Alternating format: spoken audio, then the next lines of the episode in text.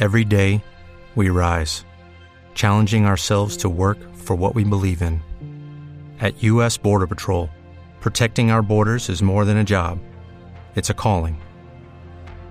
Agents answer the call, working together to keep our country and communities safe. If you are ready for a new mission, join U.S. Border Patrol and go beyond. Learn more at cbp.gov/careers. What if you could have a career where the opportunities are as vast as our nation, where it's not about mission statements, but a shared mission? At U.S. Customs and Border Protection, we go beyond to protect more than borders from ship to shore, air to ground, cities to local communities. CBP agents and officers are keeping people safe. Join U.S. Customs and Border Protection and go beyond for something far greater than yourself. Learn more at cbp.gov/careers.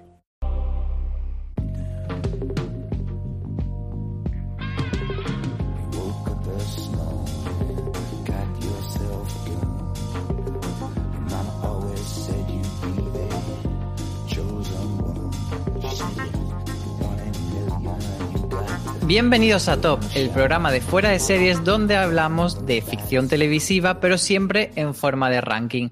Hoy comentaremos cada uno de los que estamos aquí las siete series que más esperamos de lo que queda de este año 2021, eh, que está siendo tan, tan convulso y que está pasando muy rápido, porque a mí me da la sensación de que hace dos días era enero, febrero y ya estamos con la vista puesta en el mes de junio y en el veranito. Yo soy Álvaro Nieva y para hablar de este tema me acompañan Beatriz Martínez, ¿qué tal?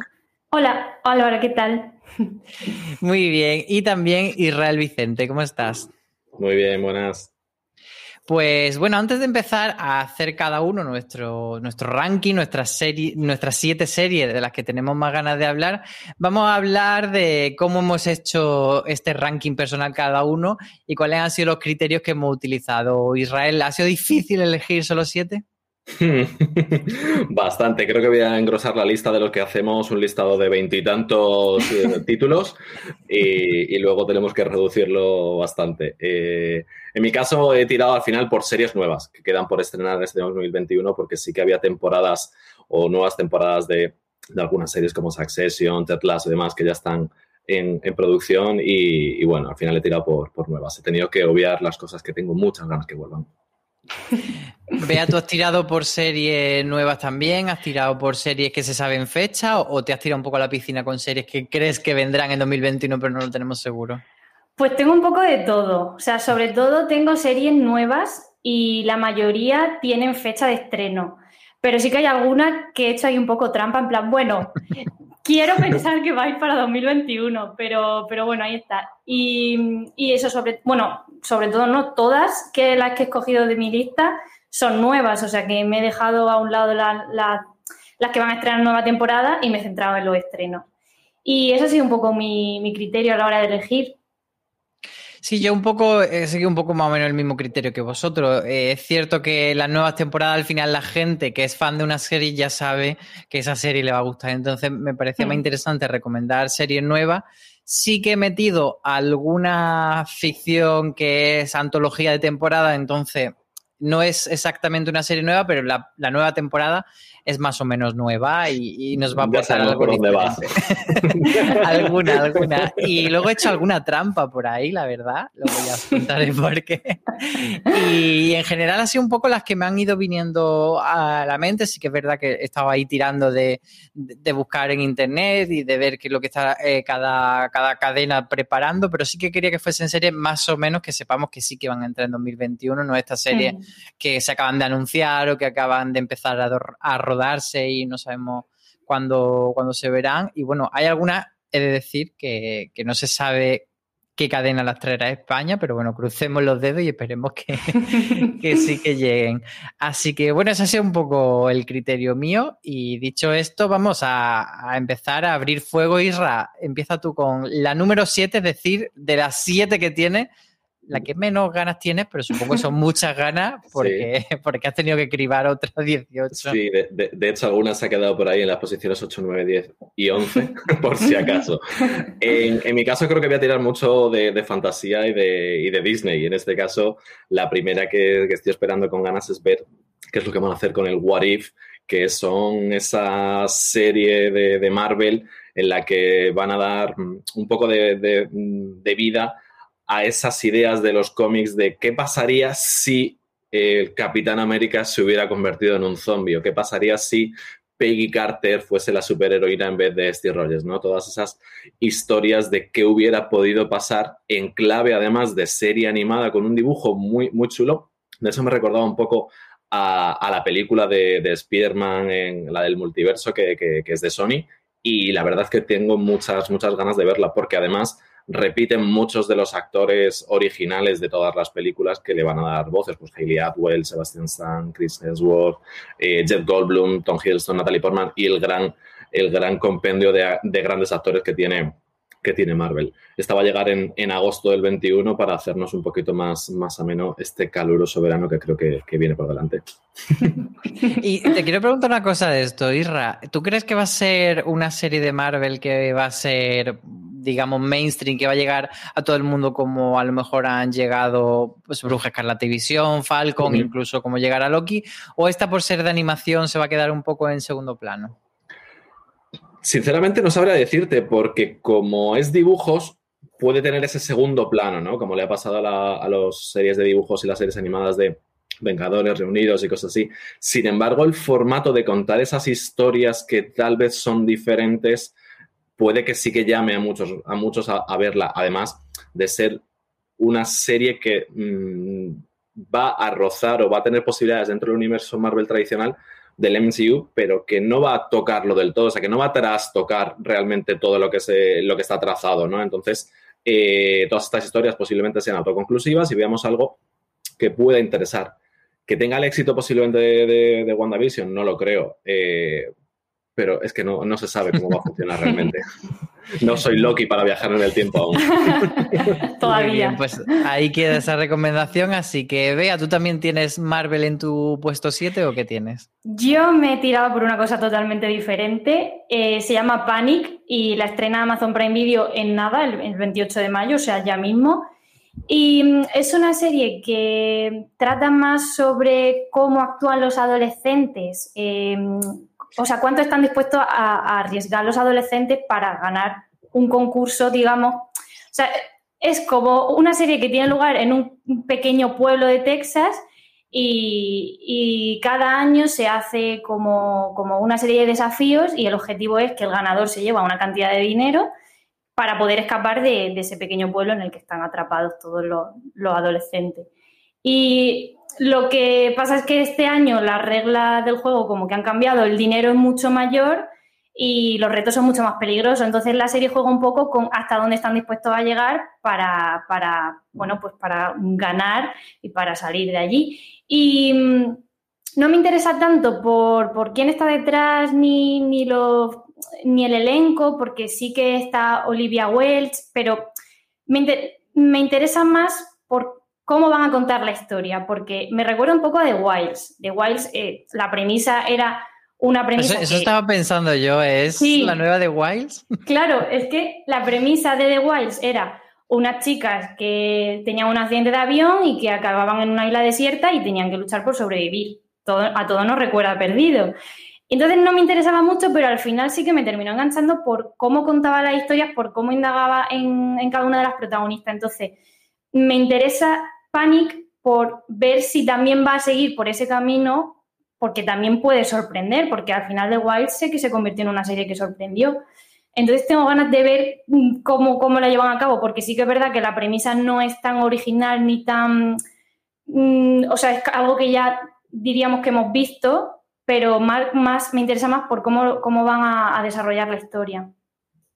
Pues a ver qué tal si es la nueva de Wilds, porque recordemos que The Wilds nos gustó muchísimo, así que quien no muchísimo. la haya visto la tenéis en Amazon sí, sí, Prime sí. Video y deseando que llegue la segunda temporada, que tristemente no creo que llegue en 2021.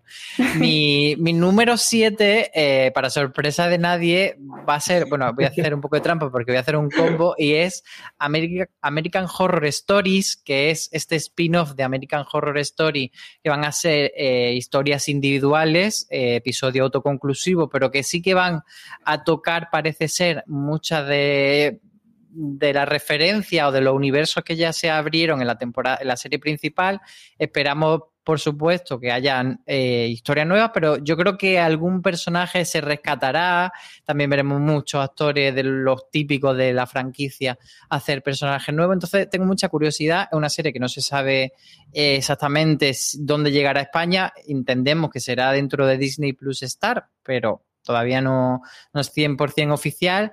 Y decía que voy a hacer un poco de trampa porque voy a aprovechar y voy a meter aquí un poco con cazador también la temporada 10 de American Horror Story, que veremos como siempre en Fox España, salvo que cambien las cosas, los planes de, Disney y lo trastoque se la lleven directamente a Disney Plus, no lo sabemos. Bueno, pues es una temporada de la que se sabe muy poco, parece que hay un pueblo costero que sale en una especie de bichos del mar así un poco Nosferatu, pero no hay realmente una, temática muy bien definida. El, subtítulo es doble feature, o sea, como dos cositas. Y, bueno, dos, miedos y a ver hacia dónde nos llevan. Yo sí, supuestamente, ¿no? También salían por ahí sirenas que salían del mar y los, los, los esto. Tengo la sensación con Ryan Murphy, con sus American Horror Story y con los stories que va a recuperar y se va a fagocitar Ryan Murphy a sí mismo que siempre es un poco más de lo mismo. Siempre tiene temporadas que sorprenden como, como la, segunda, no me voy a salir ahora, la de, la de las Asylum y luego la de, la de la casa, la de la casa en el campo del programa. Fue de lo mejor. Sin embargo, hay otras que hace que te, que, te vayas directamente a los dos, tres episodios. Yo soy mucho menos, mucho menos hater de Israel y mucha esperanza. Pero ya debatiremos de ello cuando llegue a seguramente, seguramente. Story 10. Isra, ¿cuál es tu número 6 entonces? Pues voy a cambiar totalmente el, tercio y de la fantasía me viene otro tipo de fantasía y es que, aunque no lo creáis, yo soy una persona que me encantan los musicales. Eh, bueno, de hecho tengo, tengo un pasado como, como John Travolta en, el instituto, pero bueno, ya, ya, lo contaré otro día. Y es eh, Smigadoon, que estrena el 16 de julio Apple TV es una serie producida por Lord Michaels, el creador del Saturday Night Live, también producida por Cecily Strong, una de las que actualmente, una de las actrices que actualmente está en el Saturday Night Live, y por Keegan Michael Key, que lo recordaremos por eh, la serie que tenía con, con Jordan Peele, lo cual me recuerda un poco a American Horror Stories, a esas historias de, Jordan Peele también. Y esta serie es una comedia, una, comedia en clave musical en la cual un par de mochileros, esta pareja interpretada por Cecil Stone y Michael Key, pues para buscar un poco y rehacerse como pareja se van de mochileros y pues para buscar esta relación eh, rehacerla, ¿no? Eh, y durante su periplo se van a encontrar con un pueblo mágico en la que todos actúan como si estuvieran en un musical de la década de 1940. He podido ver de esta semana pues a favor, a favor.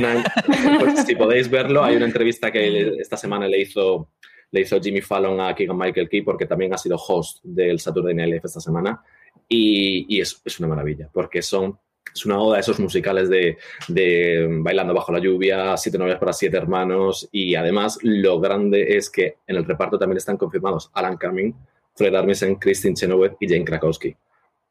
Esto va a ser un pelotazo. Esto va a ser un pelotazo. Pues fíjate que esta no, conocía nada y me la vendió súper bien. La verdad es que tengo mucha ganas de verla porque además Apple está haciendo poco a poco está haciendo ahí buena marca en la serie. Yo creo que le está quitando un poco esa posición que tenía a, HBO de grandes producciones con grandes nombres, actores y, directores y, todo lo que está trayendo Apple es de calidad subida. Pues ahí queda esa recomendación. Vea, tu número 6. Mi número 6, en esta sí que me lanza un poco a la piscina porque no hay fecha todavía concreta y no sabemos si va a llegar en 2021. Pero bueno, yo la lanzo y a ver si me hacen caso y la traen antes.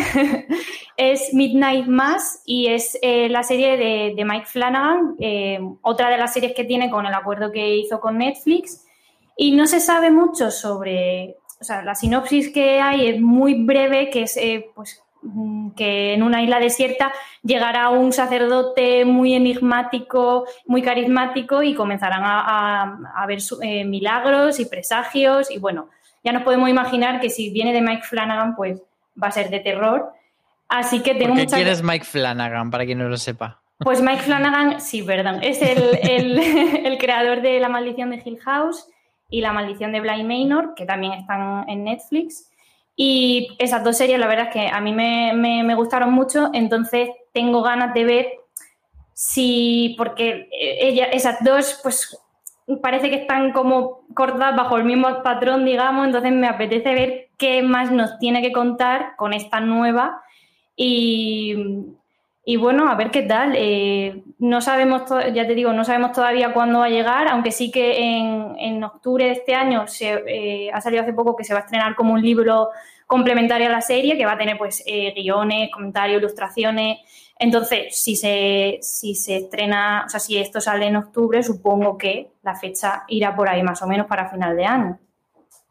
Sí, además es una serie que es curioso porque el, el rodaje empezó en agosto de 2020 y terminó en diciembre de 2020, o sea que ya lleva tiempo rodada Sí. y es, es extraño que como tú dices, con el éxito que ha tenido tan grande la maldición de Hill House Mm. y luego Blade Manor, que todavía no, no se pongan a ello a Mm. estrenarla, pero bueno, es verdad que es de los estrenos yo creo de, de Netflix, de lo que tiene en el horizonte, de lo más interesante.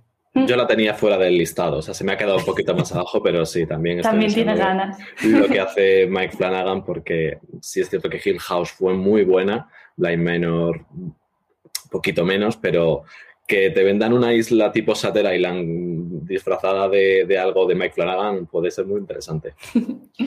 Pues mi número 6 se llama Kevin Can Fuck Himself, que ya con este título, como Kevin puede follarse a sí mismo o joderse a sí mismo, ya con este título me llama la atención, pero es que además tenemos a Annie Murphy, que es la actriz de Shit Creek, que además ganó el, Emmy a Mejor Actriz Secundaria en 2020 precisamente por esta comedia. Entonces, como su salto a su siguiente proyecto, es una serie que se estrena en AMC en Estados Unidos el 20 de junio, pero que todavía no tenemos confirmación aquí en España si llegará en AMC España o si será otro canal quien la traiga. Pero es un proyecto muy llamativo porque no sé si le va a jugar a favor o en contra venir después de Bruja Escarlata y Visión, porque lo que hace Kevin Can Fuck Him- Himself es precisamente jugar con el género de la sitcom. El planteamiento de la serie es que, la protagonista es la, am- la ama de casa perfecta de, una sitcom o que ella ve la vida a través de una sitcom y, y ese Kevin del título es su marido y ella es como siempre la que está eh, de actriz secundaria de su propia vida y además el título es evidente una, una un, un paralelismo con Kevin Can Wait, que era esta serie que hicieron en CBS hace unos años y que era pues una sitcom, además, en la que el personaje de Lea Rimini estaba muy en segundo plano, a pesar de que mucha gente decía que era el más interesante. Entonces, parece que han, han utilizado este, este juego. Y bueno, pues eso, la serie, el, el tráiler es muy llamativo porque usa, por un lado, escenas de sitcom tradicional y luego escenas en, digamos, en un tono mucho más realista. Y de lo que trata la serie es de que la protagonista, después de estar harta de ese segundo plano, decide cargarse a su marido y empezar una vida eh, sin él. Y entonces, pero va por unos derroteros, a veces por comedia, a veces por más tira a un tono un poco dramático. Entonces tengo mucho interés por ver hacia dónde lo llevan. Y espero que eso, que, que ya sea MC España o sea otro canal, se animen a traerla prontito aquí a nuestro país para que la podamos ver. Número 5, Irra. Yo aquí creo que voy a empezar a, a robar series de posiciones más altas. es lo que tiene que hayáis dejado el primero. Y, y me voy con, un- con el estreno de TNT España el 28 de junio de, de Maricón Perdido. Tengo muchísimas, muchísimas ganas de ver qué es lo que, lo que cuenta Bob Pop en esta serie inspirada en su, en su vida, eh, que recorre su, su trayectoria vital ¿no? por, pues, en los diferentes eh, estadios de su vida, desde los 80 hasta los, a los 2000. Y sobre todo me interesa por el conglomerado o por el equipo que tiene, ¿no? Porque viene con- de una serie del Terrat, viene de, de tener a, a, a Berto Romero también como productor ejecutivo. Entonces, eh, mira lo que has hecho, me gustó tanto y creo que nos gustó tanto que podemos, o creo que podemos ver algo muy parecido en, en- en esta serie. Eh, y además los actores, es que tiene Candela Peña, Carlos Bardem y Alba Flores, pero bueno, dejo ese poquito aquí porque seguramente en algún otro momento se podrá comentar algo más. A, a lo mejor, Sí. ¿no? A lo mejor No, sé, no- no sé por qué me da. Puede ser. Vea, ¿cuál es yo tu ya número hablaré más. cinco? Digo que yo ya hablaré más adelante de Maricón Perdido. Más adelante, ya a lo mejor al principio de la lista Vale. puede ser. Casi cuando acabemos el programa. Pues eh, yo en el número 5 tengo la historia de sí, eh, que es una serie que eh, va a estrenar Apple TV Plus. Y, detrás se encuentra nada más y nada menos que Stephen King. Entonces, ya nada más con eso, ya podríamos cerrar eh, eh, la, recomendación. Pero en, en- la obra de Stephen King, él mismo se encarga de, de la adaptación y del guion de, todos los capítulos. Y pues eh, cuenta la historia de, de Lizzie Landon, que en este caso está protagonizada por Julian Moore. Y pues tiene que ver con que dos años después de la muerte de su marido, eh, que era un famoso novelista, pues eh, como que comienza a vivir una serie de, eventos inquietantes y que le hacen desbloquear de su mente ciertos recuerdos de su matrimonio que no son especialmente agradables para, para ella. Y a Julian Moore y a Stephen King detrás me llamaba la atención, pero eh, cuando salió el tráiler y vi el tráiler me pareció, me- como que me impactó, me pareció una cosa como muy, eh, ¿cómo decirlo? Como muy inquietante y... Muy de Stephen King. Sí, muy de Stephen King, tal cual. Entonces me, em, pues me, me apetece ver, ver que nos que nos preparado y puede ir en una de las series del año, o al menos en una que se comente mucho, porque, porque bueno, King no ha tenido así mucho éxito, pero yo creo que estaba por buen camino. Sí, la verdad es que Stephen King lleva una racha ahí irregular en cuanto a adaptaciones Sí. de, de obras suyas en serie de televisión, así que veremos si esta cae del lado de la buena o no. Eh, se estreno por eso de, en Apple TV Plus. Mi número 5 es una serie que sí que se ha estrenado en Estados Unidos, se estrenó a principios del mes de mayo, pero eh, fue en, el- en la plataforma Pico, que es esa nueva plataforma de NBC, y aquí a España no solo no ha llegado, sino que nadie ha dicho que, que la vaya a traer y a mí me está doliendo muchísimo. Hablo de una serie que se llama Girls Five Ever eh, y trata de una, una girl band de hace bastante años que vuelve a reunirse pues para ver si pueden volver a la música y rehacer su grupo. Y la verdad es que el tráiler era una pasada, eh, parecía súper divertido y es una serie que está escrita, eh, creada por Meredith Scardino, que era una, una guionista de Unbreakable Kim Smith y tiene como productor ejecutivo a Tina Fey y a Robert Carlo, que son también pareja creativa que han hecho tanto, tanto aquella, Unbreakable Kim Smith, como otras series. Y la verdad es que no sé, me, me parece como muy guay la, toda la estética que han recreado. Está también Busy Phillips, que era una de las actrices de Cougar Town y que yo le tengo muchísimo cariño. Y aparte, todas las críticas que han salido en Estados Unidos han sido muy positivas. Así que, señores de las cadenas españolas que no estéis escuchando, esta es la que tenéis que comprar ya. ¿No tienes la sensación, Álvaro, de que, de que es como si Chicas Malas, como si Chicas Malas fuese ese grupo que, que montaron en el instituto y quieren volver, y quieren volver ahora? Y no- Ojalá. Totalmente, tiene, tiene Me muchísimo encantaría. de chicas malas, yo creo, y, y se nota esa, ese rollo de... y- Pero también muy actualizada, porque tiene esa parte como muy de sororidad, pero también de, de bichi, entonces yo creo, quiero ver cómo mezclan todo este elemento. Tina Fey, Tina Fey es, es la diosa, de verdad.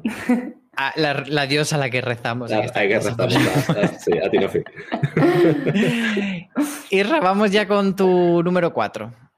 Mm, Empieza, empieza la fantasía, la ficción. eh, empieza, empieza Dis- Disney a tomar posiciones en mi listado y esta es para finales de año, o por lo menos lo que sabemos, para diciembre del 21, y es el libro de Boba Fett. Eh, todos los que vieron de Mandalorian y, y nos quedamos flipadísimos con esas dos temporadas, pues en este primer spin-off que, que se va a hacer centrado en Boba Fett, que es uno de los personajes más queridos de la saga de Star Wars y solo salió en un par de, en un par de películas allá, pues eso, por la primera, la primera trilogía, eh, es otro mandaloriano y bueno, pues la, la producción de, de esta serie corre igual al cargo de, de John Favreau, de Dave Filoni y Robert Rodríguez, con lo cual esperamos de todo en esta, en esta serie y estaba protagonizada igualmente por Temura Morrison, quien diera vida en su momento a, a Boba Fett y a los clones que, luego se supo de dónde venían en el resto de, de películas. Ming Na Wen, que también vuelve a aparecer como Phoenix Sun, y se rumorea o se dice que Pedro Pascal, el mandaloriano, saldrá o tendrá también una, una parte una parte importante en, en la serie. Está ubicada además en la, en la línea temporal de- del Mandaloriano, con lo cual, bueno, pues como se pudo ver en ese último episodio, en esas escenas post-créditos que suelen, que suelen meter ya, Marvel y Disney casi que, por extensión, pues vimos, ¿no? Como, como Buffett reclamaba el trono de, de Jabba el Hutt y en Tatooine y a ver qué es lo que, lo que sucede. Muchísimas ganas de ver esto. Sí, no solo, no solo lanzaron esa píldora de, de adelanto de la serie, sino que, que fue como también una llamada de atención, decir, bueno, y en diciembre, que, que no os vayáis muy lejos, que, que aquí el universo Star Wars queda, queda mucha cuerda. Y, Claro. pero, pero ha dado muchísimas vueltas este proyecto, ¿no? Porque si va a ser una película, si va a ser una serie. Sí, la verdad es que al final, como, como todo, ¿no? Hay muchos rumores eh, de lo que podía haber sido y sobre todo si se iba finalmente a producir en este 2021, pero ahí llegó, como dices, ¿no? Llegó en este caso Disney y Star Wars y digo, "Tste, Que aquí estamos. Que, que aquí estamos, que os hemos dado Mandalorian. En un año os hemos dado dos temporadas de Mandalorian y vamos a acabar dando, dando otra, otra, otra más. O sea que no todo, no todo es Marvel dentro de Disney. Pero todo es Disney dentro de la lista de Israel. No, no, hombre. Bastante Casi. Apple. Yo estoy empezándome a asustar porque hay un título que yo he dejado fuera porque pensaba que iba a estar en otra lista. Veremos a ver si entra o no. Le damos suspense. Es una serie de Apple. Ya digo, una gran serie de Apple. Veremos a ver si está, pero no decimos nada. Vea, tu un número poco más 4. arriba, un poco más arriba. Vale. Digo, a ver si todos la hemos dejado fuera pensando que los demás la van a poner. Vea, tu número 4. Pues mi número 4 se llama Lola y es una serie documental sobre Lola Flores que llegará eh, a Movistar Plus a lo largo de 2021. Todavía no se sabe la fecha concreta, pero dijeron que iba a ser a lo largo de este año. Y pues eh, nada, reunirán a familiares, amigos e incluso artistas que se han visto influenciados por, por eh, el arte de, de Lola Flores para realizar una serie de entrevistas y cómo construir eh, un relato de su vida. Va a tener cuatro episodios y, y, pues ya no solo, bueno, pues hablará sobre su vida, también sobre su carrera. Y detrás se encuentran también tanto sus hijas Lolita y Rosario como, como su hermana Carmen. Y tendrá pues, material audiovisual inédito y, y, y está dirigido por, por, Israel del Santo, que también lo pudimos ver en, en firmando El Palmar de Troya, también para Movistar Plus. Y um, me apetece mucho ver qué, qué, nos van a contar sobre, sobre Lola Flores, eh, que, bueno, pues que un poco en este gran referente. Y, y, tengo muchas ganas, yo creo que va a ser un homenaje muy bonito y, y a ver qué tal. No sé, qué, no sé si a vosotros también os llama la atención. Pues sí, yo voy a borrar toda mi lista porque no había caído con esto de ser serie documental, no había caído en este título y voy a borrar todas para, para meterlo. Y ya está, ya se ha acabado. En mi, sí, ya, ya podemos cerrar el, el, top porque todo lo que sale las flores a mí, vamos, me tiene ganadito. Y sí que es curioso este, este mmm, proyecto, porque es un proyecto de Media Pro que comenzó, anunciaron como un desarrollo de serie de ficción con la familia uh -huh. implicada y finalmente lo han reconvertido eh, en docu y encima con Israel del, del, Santo, que como tú dices, eh, nos ha dado cosas bastante interesantes. Eh, yo voy a pasar a, mi número 4 con, con, otra ficción, que en este caso, como decía antes, voy a hacer algunas trampas, y, y esta trampa consiste en que, a ver, es un día que, es el 18 de junio, y, y prácticamente podríamos decir que es eh, un adelanto del orgullo LGTB en formato estreno, que van a estrenar no es Maricón Perdido, que ya lo habéis mencionado, sino Physical, que es una serie de Apple TV Plus, y además está la segunda temporada de Con Amor Víctor y la cuarta temporada de Élite. Todo, repito, en el mismo día. Así que es un macro evento.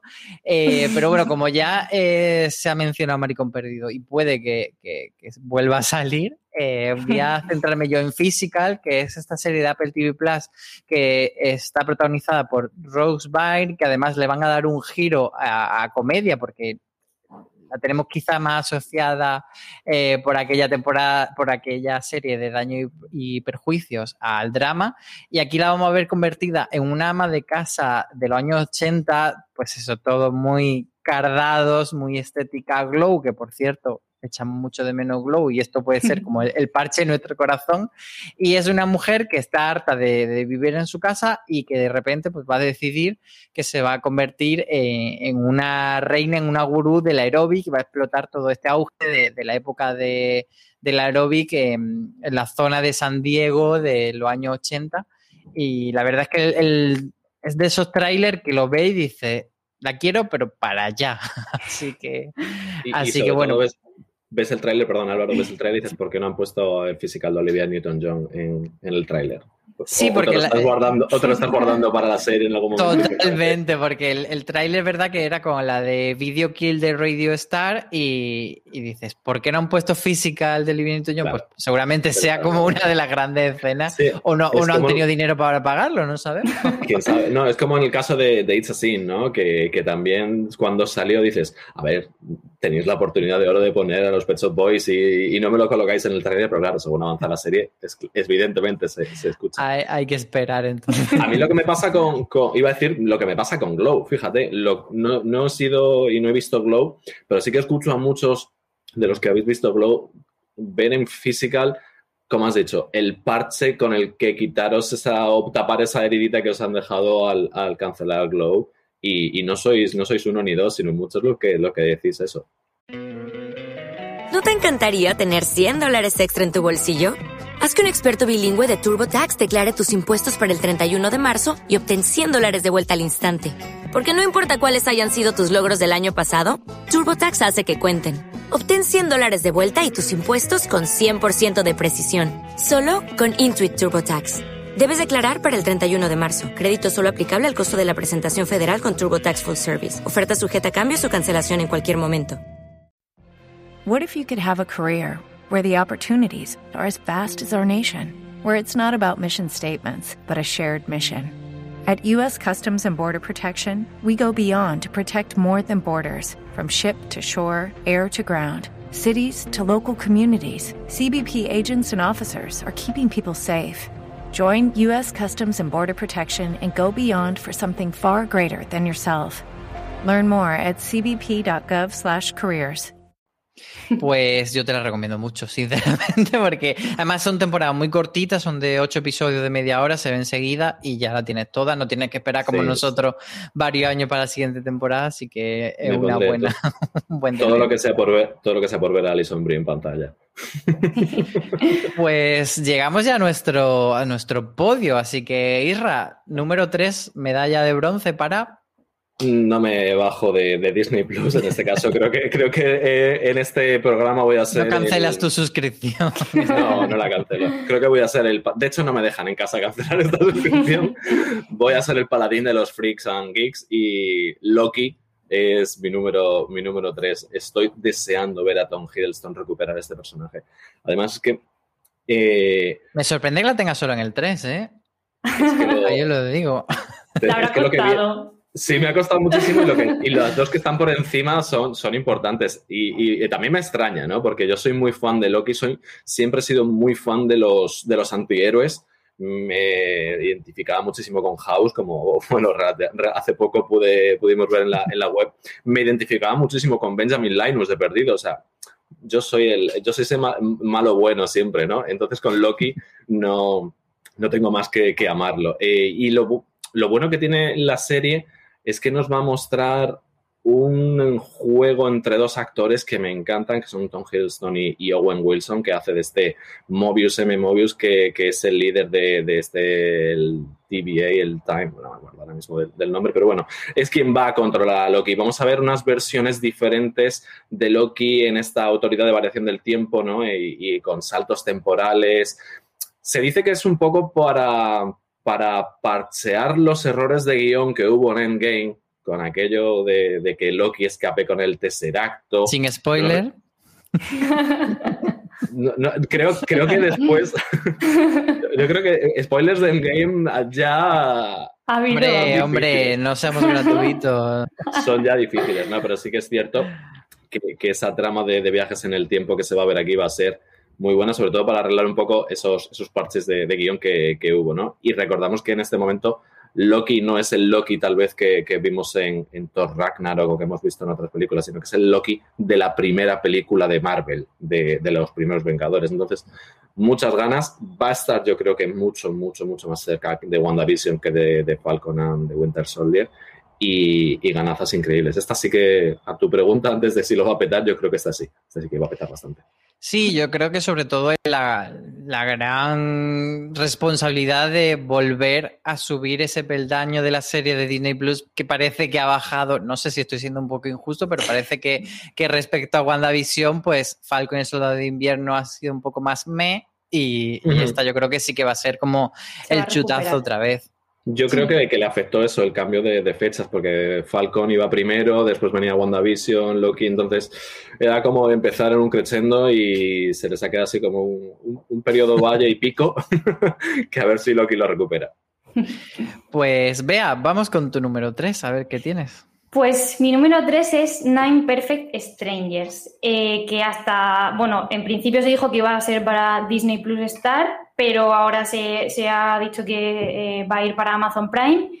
Y tiene eh, detrás de las cámaras, bueno, digamos que tiene un trío que, de, que vienen de Big Little Lies y ya con eso eh, a mí me tienen ganada, porque es una serie que adapta la novela de, de Liam Moriarty, que es la autora del libro en la que se basa Big Little Lies. También se encuentra como guionista de este nuevo proyecto el creador de Big Little Lies y la protagonista es Nicole Kidman.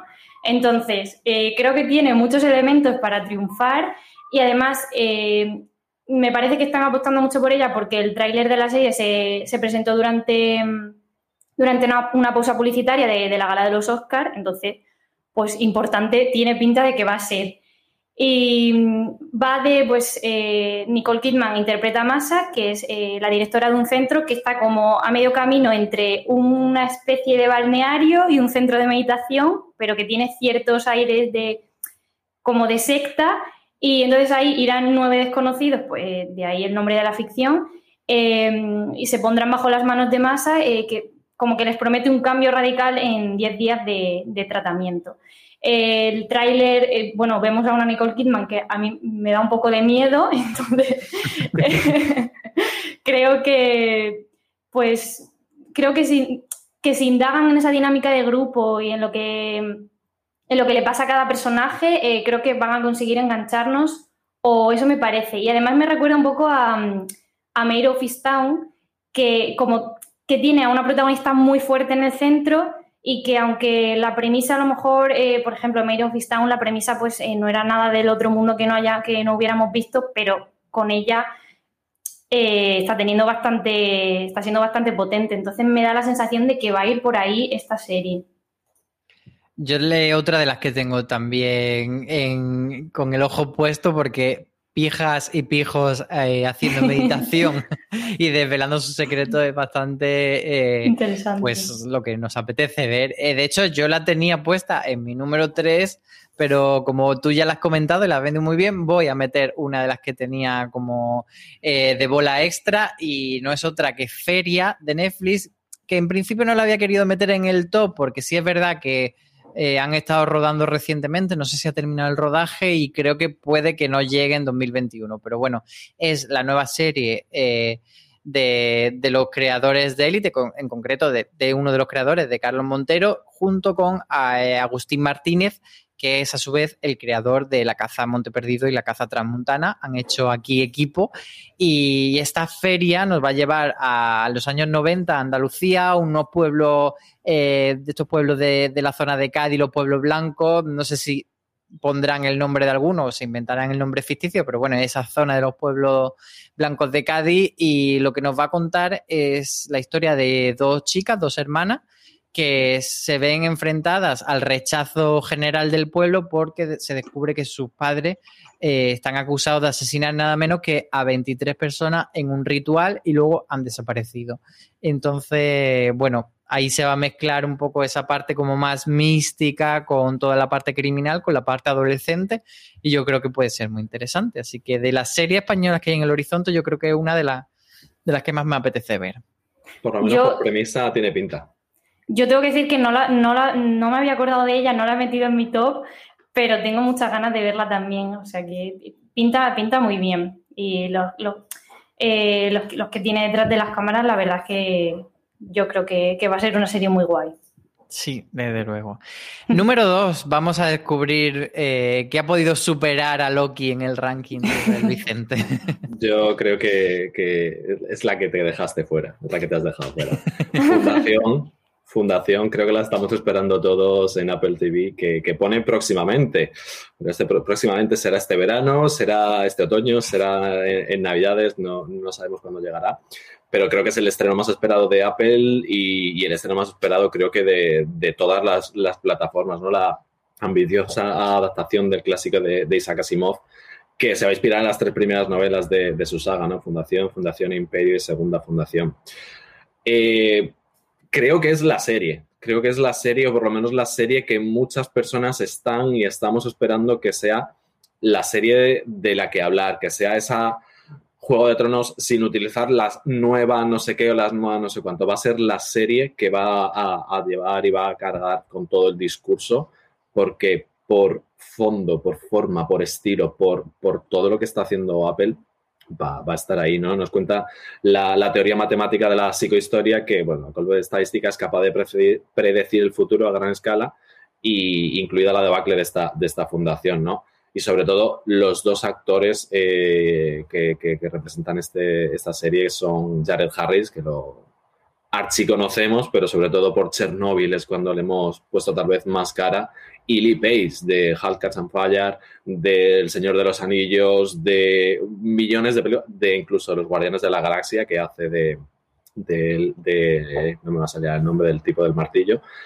pero que siempre hace el mismo papel en el fondo, siempre tiene esa cara hierática de mala polleta. es que además pues, serie Ronan el Conquistador, es Ronan el Conquistador de los Guardianes de la Galaxia.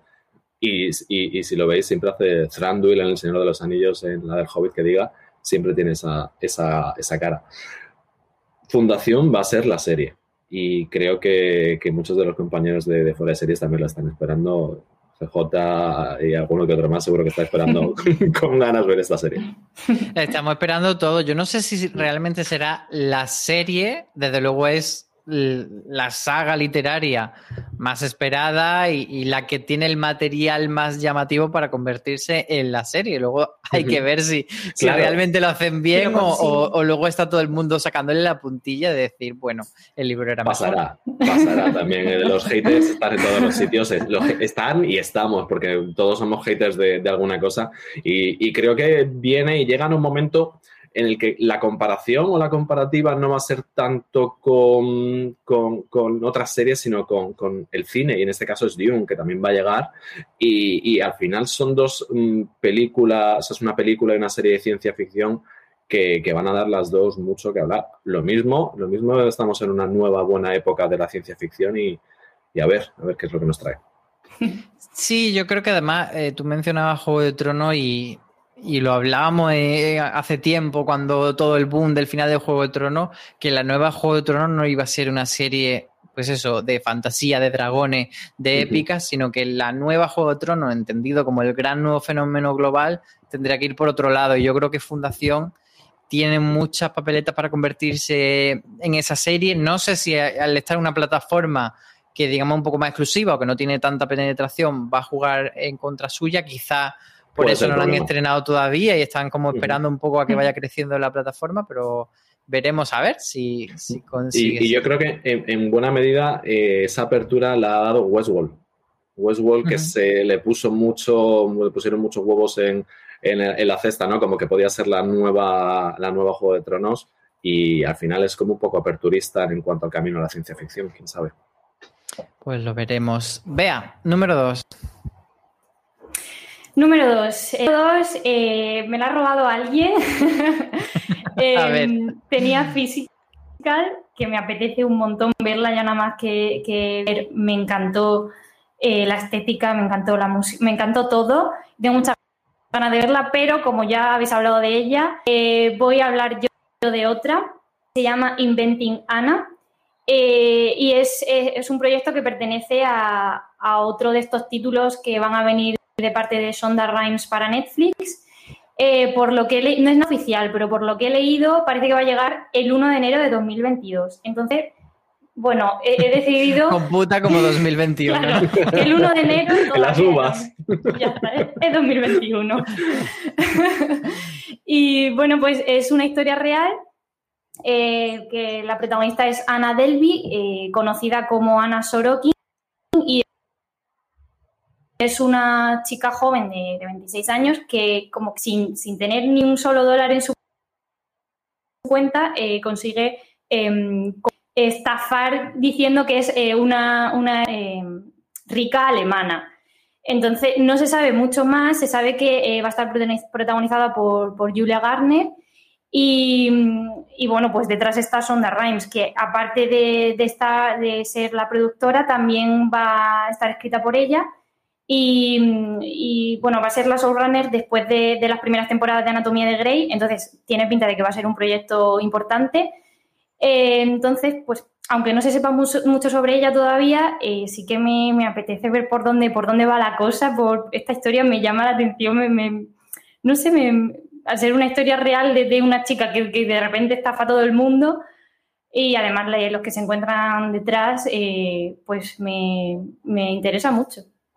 Sí, además fue un caso sonadísimo en su momento ese escándalo mm. y como tú dices, yo creo que lo más llamativo es que Shonda se ponga otra vez a escribir y a showrunnear porque muchas veces hablamos de la serie de Shonda de Shonda, pero en realidad hay otras personas, pues en Anatomía de Grey está Krista Bernov, eh. Pete Walker era el que hacía como, eh, como defender a un asesino, o sea que al final ella no era la que estaba ahí dando el callo día a día, pero sí que ha forjado ella su marca, así que a ver este regreso que nos trae.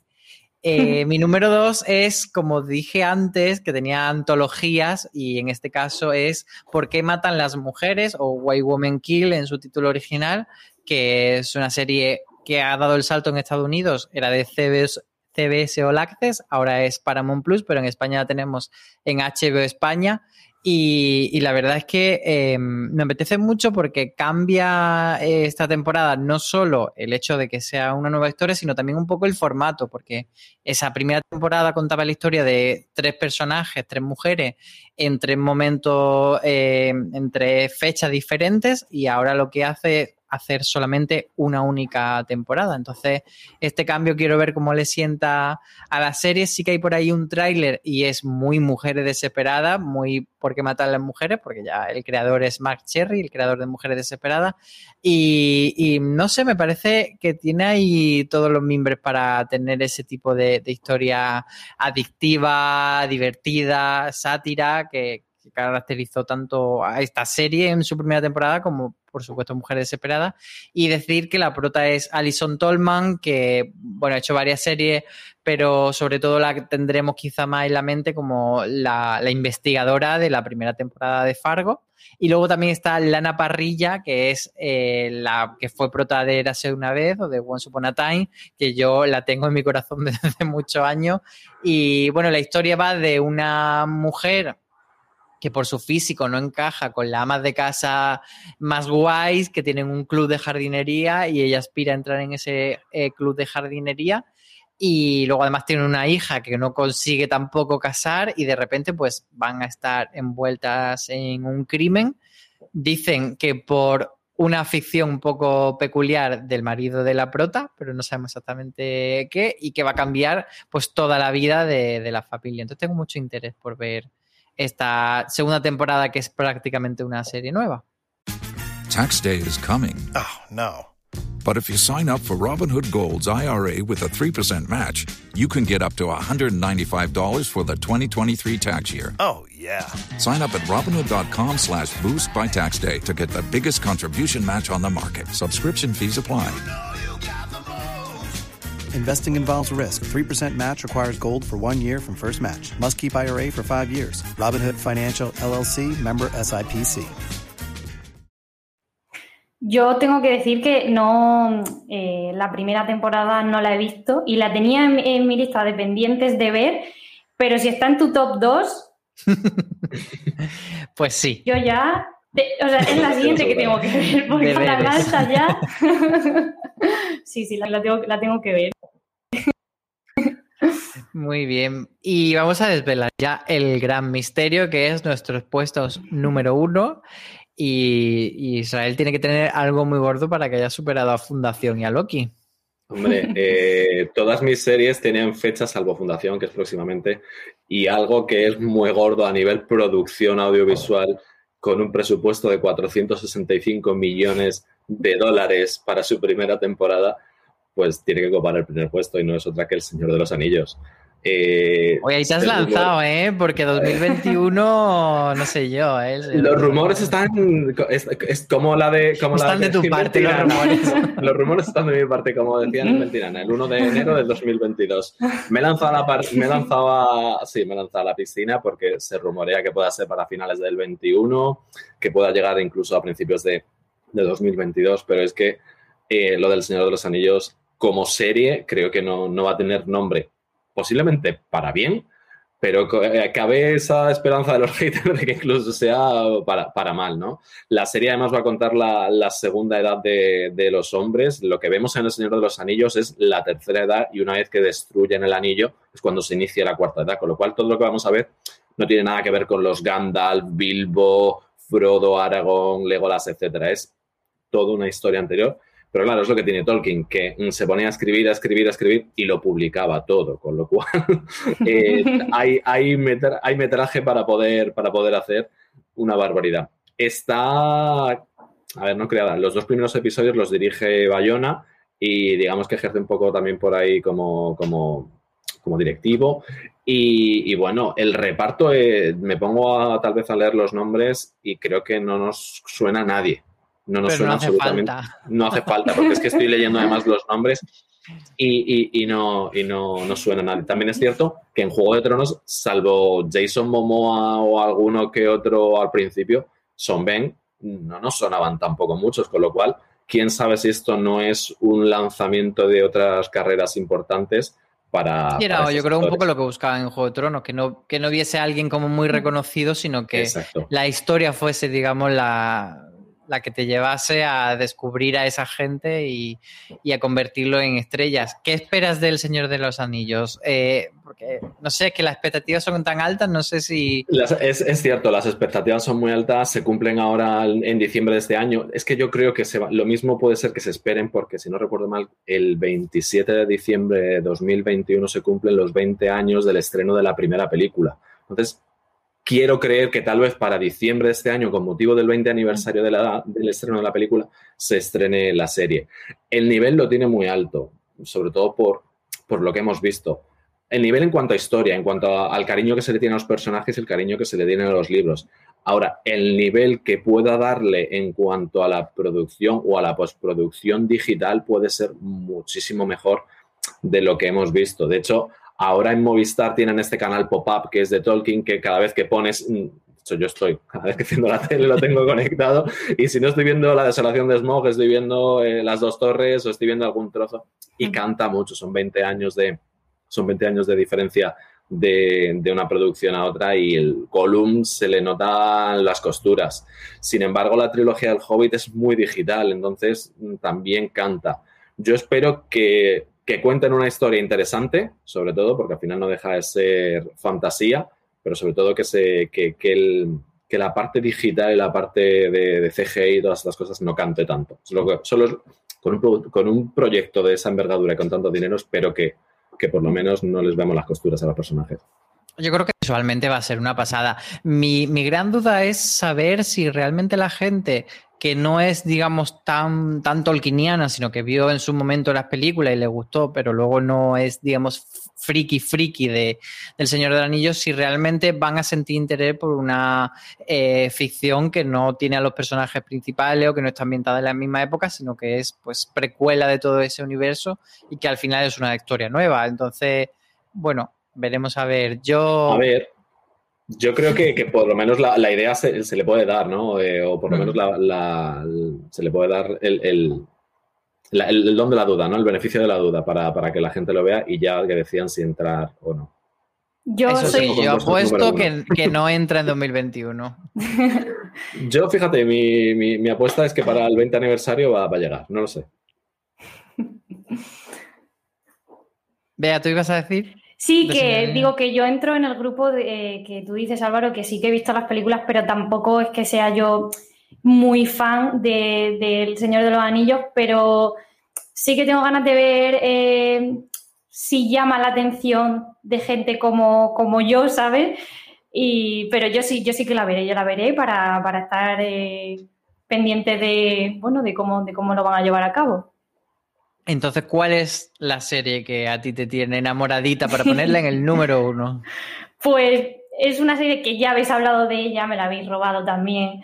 Pero habla mejor, habla mejor Sí. de ella. es Maricón Perdido.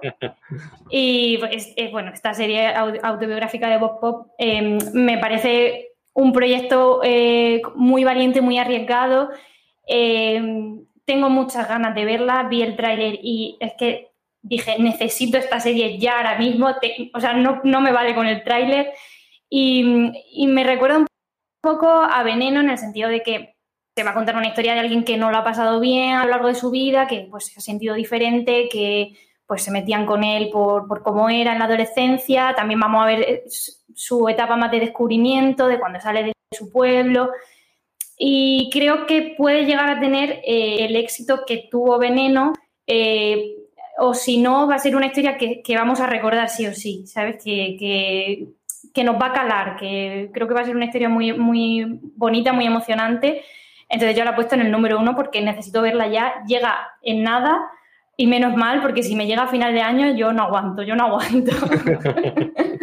y ese este es mi número uno. Tengo, tengo muchas, muchas ganas de verla también por quién se encuentra detrás. y Ya lo ha comentado antes Israel. Eh, como Alba Flores, Candela Peña, Carlos Bardem. También como la parte de producción, Berto Romero, eh, de- del Terrat. Me apetece mucho. Es, la serie que, que voy a convertir en una de las series del año. Y es curioso que, que mentalmente todos hemos tenido la coincidencia de ir a Maricón Perdido como la serie española que más tenemos ganas. Que fíjate que quizá lo lógico habría sido La Fortuna de Alejandro Amenábar y no nos hemos ido ninguno ahí porque ya habéis desvelado vuestros siete vosotros y yo voy a hacer lo propio con el mío y avanzo que no es La Fortuna de Alejandro Amenábar. Para sorpresa quizá de nadie, eh, voy a hablar de la mejor serie mm, probablemente de la historia o de la última década, es American Crime Story que vuelve con su tercera temporada, como decía, es una, una nueva historia. Esta va a tener el subtítulo de Impeachment y va a tratar sobre el escándalo de Mónica Lewinsky y bueno, como hacía American Crime Story en sus primeras temporadas, no era tanto hablar de un crimen como el asesinato per se o un robo per se o un, eh, nada de eso, sino el crimen del que habla este el título es más una cosa más intangible de cómo la sociedad reaccionaba a ciertas cosas. Entonces, cuando hablaba de OJ no era tanto el asesinato en el que se vio envuelto, sino cómo los medios de comunicación y la sociedad trataba el tema racial, el tema de ser famoso, etcétera, y todo el circo eh, que se montó en cuanto eh, alrededor de- del juicio, incluso de todo cómo se, se maltrató a Marcia. Y bueno, la segunda temporada de Versace, pues también era no solo sobre Versace, sino cómo se, se trató todo ello, la homofobia, etcétera. Entonces, este impeachment, pues esperamos que tenga esa parte de revisionar eh, cómo se trató a Mónica Lewinsky, cómo se la hizo de menos, cómo se la trató como una zorra, como una puta, como que era lo peor y de repente mm, ver su visión, lo que se quiere es eh, ver eh, no solo a través de ella, sino de todas las mujeres que estuvieron implicadas, pues cómo, cómo se trató el tema y, y cómo la sociedad habló de ello. Yo creo que puede ser muy interesante. Además, Mónica Lewinsky está involucrada como una de las productoras ejecutivas y va a contar, digamos, su propia versión a través de la ficción. Tenemos un reparto de la leche porque está Benny Feste, que era la prota de Super Empollonas, haciendo de Lewinsky. Tenemos a Cliff Owen como Bill Clinton, Eddie Falco como Hillary Clinton y Sarah Paulson como Linda Tripp, que fue la empleada que destapó todo el escándalo. Entonces yo creo que es una serie mm, que lo esperamos todo de ella y yo tengo muchas ganas. No hay fecha concreta, pero sí que parece que vendrá en el último tramo de 2021, en otoño. Así que cruzo los dedos para que nos llegue pronto. En España, mm, las dos primeras se vieron en primera ventana en Netflix, así que suponemos que también esta. pero no hay nada tampoco confirmado. Así que bueno, ahí queda esa recomendación, que no sé si vosotros tenéis ganas también. Estas son las que sí de Ryan Murphy. Vale. Menos mal, menos mal que ahí tenemos un poquito de Estas son las que sí. Muy rápido que ya vamos muy bien de tiempo, pero bueno, por, por dar unas pinceladitas, eh, que eso ha quedado en el tintero. No vamos a entrar en describirla entera, ya la gente que vaya a fuera de series.com y busque la información pertinente, pero que eso ha quedado en el tintero, Isra. Pues yo tenía Mr. Corman, que es también de, de Apple, se estrena el 6 de agosto, que está escrita, dirigida, producida y protagonizada por Joseph Gordon-Levitt, un artista de oficio y, bueno, un, un- rollo un poco sus prometida. No sé por qué, pero tengo esa sensación de volver a ver 500 días juntos. Gordon Levitt tiene para mí siempre ese sitio en el corazón desde 500 días juntos y, y yo creo que, que algo similar se puede ver ahí. ¿Y tú, Bea? Yo eh, tengo eh, una serie que me llama un poco la atención, se llama Solos, eh, de Amazon Prime Video, que una vez que se estrene este programa ya, ya se habrá estrenado en Estados Unidos y que en España llega el 25 de junio. Me llama la atención porque no se ha hablado casi de ella y tiene detrás a nombres como Anne Hathaway, Helen Mirren, Morgan Freeman, Uzo Aduba. O sea, quiero decir que parece que es un proyecto de una envergadura mm, grande, pero casi no se sabe nada de ella. Es, es una miniserie antológica que como que explorará la soledad del ser humano y como que en los momentos en los que parece que estamos más, eh, más solos, como que estamos conectados. Yo he visto el tráiler, no me he enterado de, de- de- de lo que va, no me he enterado de nada, porque tiene toques de ciencia ficción, es eso, como que, que, que conecta unos personajes con otros, o sea, nunca están juntos y conecta unos personajes con otros, pero me llama la atención por, por, por eso, porque no se, no se conoce mucho por ahora de, esta serie, y, pero, pero me llama la atención, tengo ganas de- de verla. Pues a mí se me ha quedado fuera alguna como Midnight Mad que sí que la habéis comentado, o como fundación, que no es que se me quedase fuera, sino que daba por hecho que alguien la metería. Y, y bueno, La Fortuna de Amenábar, que la he comentado. Y por último, Todos Mienten, que es el nuevo thriller de Pau Freixas, el creador de, de Sé quién eres y de Días de Navidad, por ejemplo, y que le tengo bastante ganas. Una serie que se estrenará, no se sabe cuándo, pero parece que sí será en 2021 en Movistar. Así que, bueno, iremos viendo. Pero bueno, las, las siete han sido las siete y esas son las que se quedan. Eh, hasta aquí nuestro top de, de lo que queda de 2021, que esperamos que les sirva a todos nuestros oyentes para saber qué series están ahí al acecho y, y- y apuntando cuáles le pueden gustar en los próximos meses. Así que nada, ahí queda la cosa. Muchas gracias, Isra, Muchas gracias a ti. y muchas gracias, Bea. Un placer. Y muchos besos a todos nuestros oyentes. Como siempre os decimos, recordad que podéis dejarnos comentarios, com- decirnos, pues eso, cuáles son las que más tenéis ganas vosotros de ver en lo que queda de 2021. Y como siempre, os podéis suscribir y recordad que tenéis que tener muchísimo cuidado ahí fuera.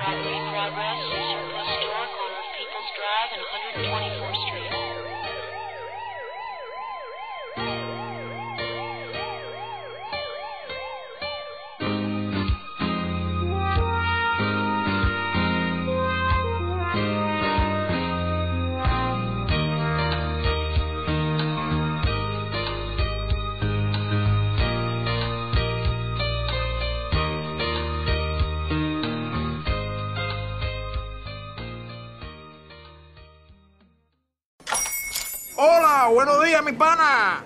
Buenos días, bienvenido a Sherwin Williams. ¡Ey! ¿Qué onda, compadre? ¿Qué onda? Ya tengo lista la pintura que ordenaste en el ProPlus app. Con más de 6.000 representantes en nuestras tiendas listos para atenderte en tu idioma y beneficios para contratistas que encontrarás en aliadopro.com. En Sherwin Williams somos el aliado del PRO.